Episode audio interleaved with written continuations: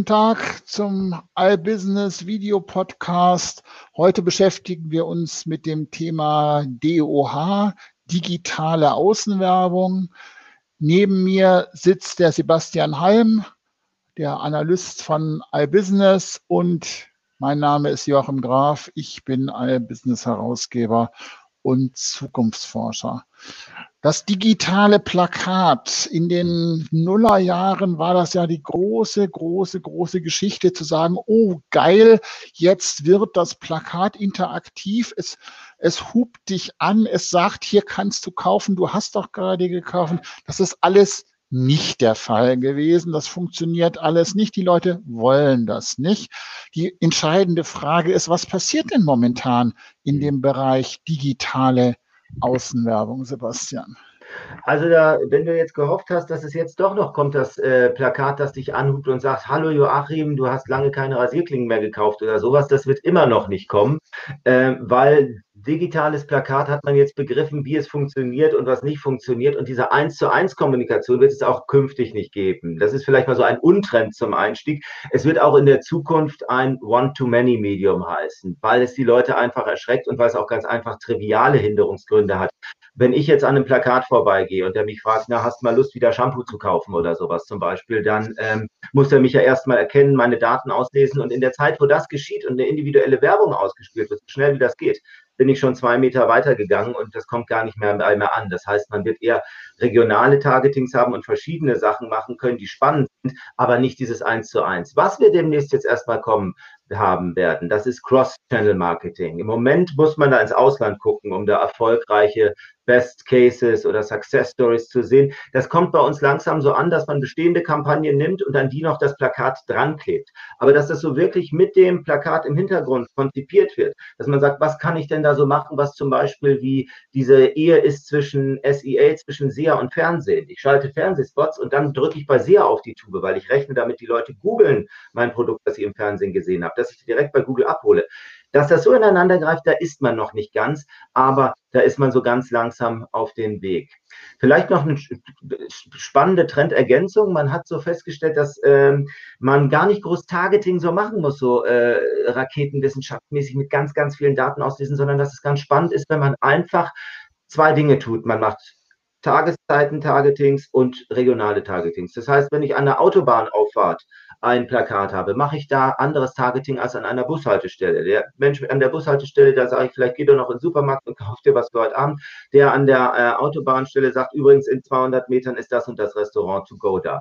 Das wäre so regionales Targeting. Uhrzeit-Targeting, was man momentan noch unterschätzt, ist, dass man einfach sagt, wir gucken mal, worauf haben die Leute morgens und worauf haben die Leute abends Bock. Ähm, abends sind die bestimmt viel empfänglicher für, übrigens, heute kommt um 20.15 Uhr wieder äh, Grill den Rab oder sowas im Fernsehen, anstatt ähm, zu sagen, das mache ich morgens, wenn die den Kopf voll Arbeit haben.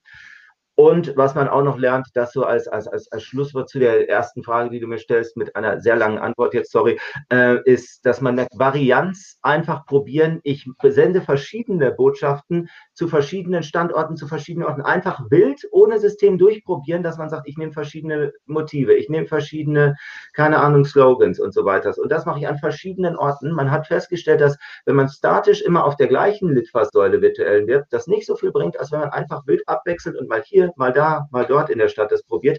Warum, das weiß man nicht genau. Man weiß nur, es wirkt. Also da gibt es noch viel zu experimentieren auf dem Feld DOA. Ähm, jetzt hatten wir ja nun in den letzten Monaten eher wenig äh, Grund, äh, nach draußen zu gehen. Mhm. Hat sich das eigentlich auch auf die, ähm, die digitale Außenwerbung äh, ausgewirkt? Und wenn ja, wie? Interessanterweise hatte man gar nicht so viel, man hat es nachgemessen, nachlassen bei den Frequenzen, also gar nicht so we viel weniger Kontakte, weil man immer noch Leute hatte, die da vorbeigehen. Das ist gar nicht so dramatisch gesunken. Was dramatisch gesunken ist, sind wirklich die Investitionen. Die Leute sind ganz brutal im äh, Frühjahr auf die Bremse getreten. Da haben wir so fast 40 Prozent Minus bei den Spendings für digitales Außenbudget gehabt, weil, ähm, das haben mir äh, Branchenkenner gesagt, die Leute mussten einfach den Cashflow behalten. Das war jetzt gar nicht so, dass man gesagt hat, digitale Außenwerbung funktioniert jetzt nicht während Corona, sondern hat gesagt, was können wir einfach an Geld behalten, um den Cashflow unserer Firma sichern zu können. Und da hat Marketing sehr viel und ganz besonders digitales Außenmarketing sehr stark gelitten. Aber was man gesehen hat, diese 38 Prozent Minus, die das waren, im äh, Quartal Nummer 1 2020, gingen fast ausschließlich auf das Konto dieses ersten brutalen März-Lockdowns. Im Q2, im zweiten Quartal, das ab April beginnt, hatte man dann auf einmal nur noch ein fünfprozentiges Minus. Das heißt, es hat sich sehr schnell wieder erholt. Was man noch, wenn du mich jetzt fragst, erwarten kann, was Corona für eine Wirkung hat, muss man sagen, da müssen wir gucken, wie das mit dem Herbst weitergeht und ob es so eine Frühjahrswiederholung gibt, eventuell, ob 2020 wir schon dann so angefangen durchgeimpft zu sein und sich das beruhigt oder ob wir nochmal so einen, sage ich mal, schlimmen März bekommen wie letztes Jahr. Dann wird mehr oder weniger stark eine Konsolidierung am Markt stattfinden, wo es aktuell noch sehr viele Dienstleister und Anbieter gibt. Diese Konsolidierung wird auf jeden Fall bis zu einem gewissen Maße kommen. Wie stark sie ausfallen wird, das wird davon abhängen, wie dunkel Corona-mäßig betrachtet quasi jetzt der Winter und das Frühjahr werden. Also da bin ich ja nun eher, eher der Pessimist. Das heißt, selbst wenn jetzt die, die Impfdosen ausgeliefert werden, man kann sich das ja hochrechnen, ähm, habe das also heute, heute Morgen auch, auch wieder, wie, wieder gehört, was die so prognostizieren, wie viele Leute sie, sie impfen. Das wird alles mindestens noch bis in den Sommer gehen. Also die, das Thema Corona wird uns in jedem Fall erhalten bleiben. Das bedeutet natürlich auch im, im Bereich der Außenwerbung wird sich da auch, denke ich, eine Verschiebung hingehen. Was für, aber die, was, mir, was ich jetzt spannend finde, ist, was, wie gehen eigentlich Agenturen gerade aktuell damit um? Ähm, sowohl die Werbeagenturen als mhm. auch die Digitalagenturen als auch die Dienstleister. Was passiert denn da gerade? Oder was wird ich, da passieren? Also mir hat ähm, der ein oder andere Experte für digitale Außenwerbung gesagt, dass die Kunden mit ihren Wünschen da zum Teil weiter sind als die Agenturen mit ihren Angeboten. Das heißt, die Agenturen sehen das, was ich so eingangs angedeutet habe, DOOH so als was, was man noch dazu dran baut, wie so ein Trakt, den man an ein fertiges Haus dran klatscht, aber es wird nicht eigentlich in die Gesamtkonzeption einbezogen. Das ist was, wo es noch Nachholbedarf gibt und je eher man das als Agentur anbieten kann, denke ich, desto mehr wird man einen Vorteil haben, einen Fuß bei Pitches in die Tür zu bekommen. Mir hat ähm, ein äh, Unternehmensberater erzählt, der ein ganz großer Anwalt ist von Digital Out of Home, ein ganz großer digitales Plakat-Fan ist, hat gesagt, er wurde ähm, von seinem Kunden, dem, also dem Edward Advertiser der Marke eingeladen, zu so einem Pitch mitzukommen. Und dann hat die Agentur noch so, man merkte, wie so in letzter Sekunde digitales Außenplakat mit in den Pitch eingebaut. Aber man merkte, das floss nicht zusammen, das war nicht Teil der Gesamtkampagne, sondern das hat man im Prinzip gemacht, weil dieser notorische ähm, äh, DOOH-Anwalt als Berater mit bei dem Meeting war. Und das ist so ein bisschen das Problem, dass man im Moment noch kein Gesamtkonzept, keine Philosophie hat, wie man ganzheitlich das integriert in die Agentur. Das heißt, dass äh, in eine Kampagne. Das heißt, Agenturen, die das eher können, werden einen gewissen Standortvorteil haben. Und was die Dienstleister angeht und Agenturen angeht, ganz groß wird werden. Es ist schon längst auf dem Weg. Es ist in dem Sinne schon kein Trend mehr. Es ist eigentlich eher ein Must-Have und wird ein umso größeres Must-Have, umso verpflichtender in der Zukunft. Das ist Programmatic Digital Out of Home. Das heißt, du musst in der Lage sein, automatisch buchbar, programmatisch buchbar, Außenwerbung äh, auszuliefern und bespielen zu können und auch ein Programmatic DOOH in dein Konzept, in deine Kampagne einbinden können in 2021 folgende als Agentur. Wobei programmatisch immer heißt regional und zeitgetrieben und nichts anderes.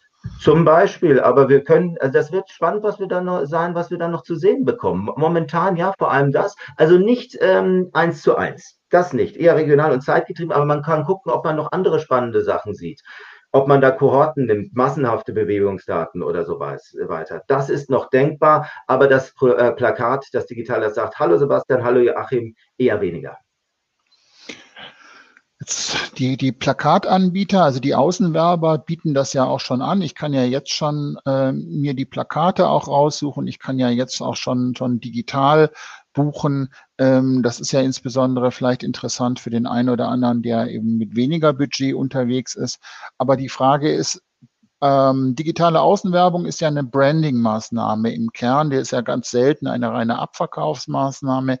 Ähm, ist das was für große Unternehmen oder gibt es auch, auch für, für, für kleinere Unternehmen da, da Ansätze und wie wird sich das 2021 entwickeln? Das Plakat war ja auch schon immer was, was der äh, kleine Laden um die Ecke gemacht hat, der ganz lokal, ganz, ganz beschränkt letzten Endes unterwegs war. Und das ist es auch jetzt gewesen und deswegen hat es auch diesen Corona-Knick gegeben, weil die ganzen kleinen Geschäfte, die konnten sich das einfach nicht leisten, da ihre Plakate weiter äh, zu fahren. Die sind einfach sofort raus, um das Geld zu safen. Das heißt, digitales Außenplakat ist auch jetzt zu einem Teil, nicht zu, äh, absolut, aber zu einem Teil ist das regionale Tool geblieben, was das Plakat manchmal auch wie die Kinowerbung schon immer gewesen ist. Und das wird es in Zukunft auch sein. Aber ich würde sagen, es ist ein Tool für alle. Und das wird es auch 2021 bleiben. Ähm, danke, Sebastian. Ähm, ähm, die Links dazu, weitere Hintergrundinformationen, das finden Sie unten. Bleiben Sie uns gewogen. Bis zum nächsten Mal ähm, beim iBusiness Video Podcast. Tschüss. Vielen Dank, Joachim, und tschüss.